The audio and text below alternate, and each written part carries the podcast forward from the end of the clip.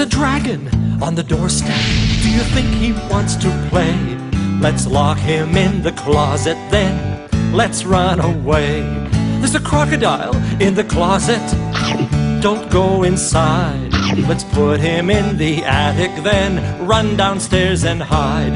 There's a spider in the attic. Quick, get out of here. Let's put him in the toy chest and hope he'll disappear.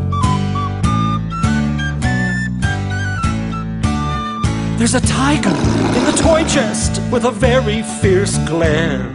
Let's chase him to the bedroom and tell him to stay in there. There's a big bear in the bedroom with the most enormous paws.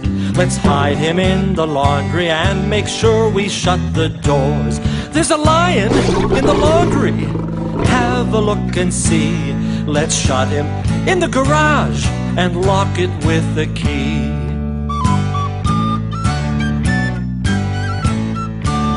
There's a gorilla in the garage, and all the others too. Everybody has a skate. Watch out, or they'll catch you. What a lot of animals. Let's all go outside. Then we can play another game, and everyone can hide.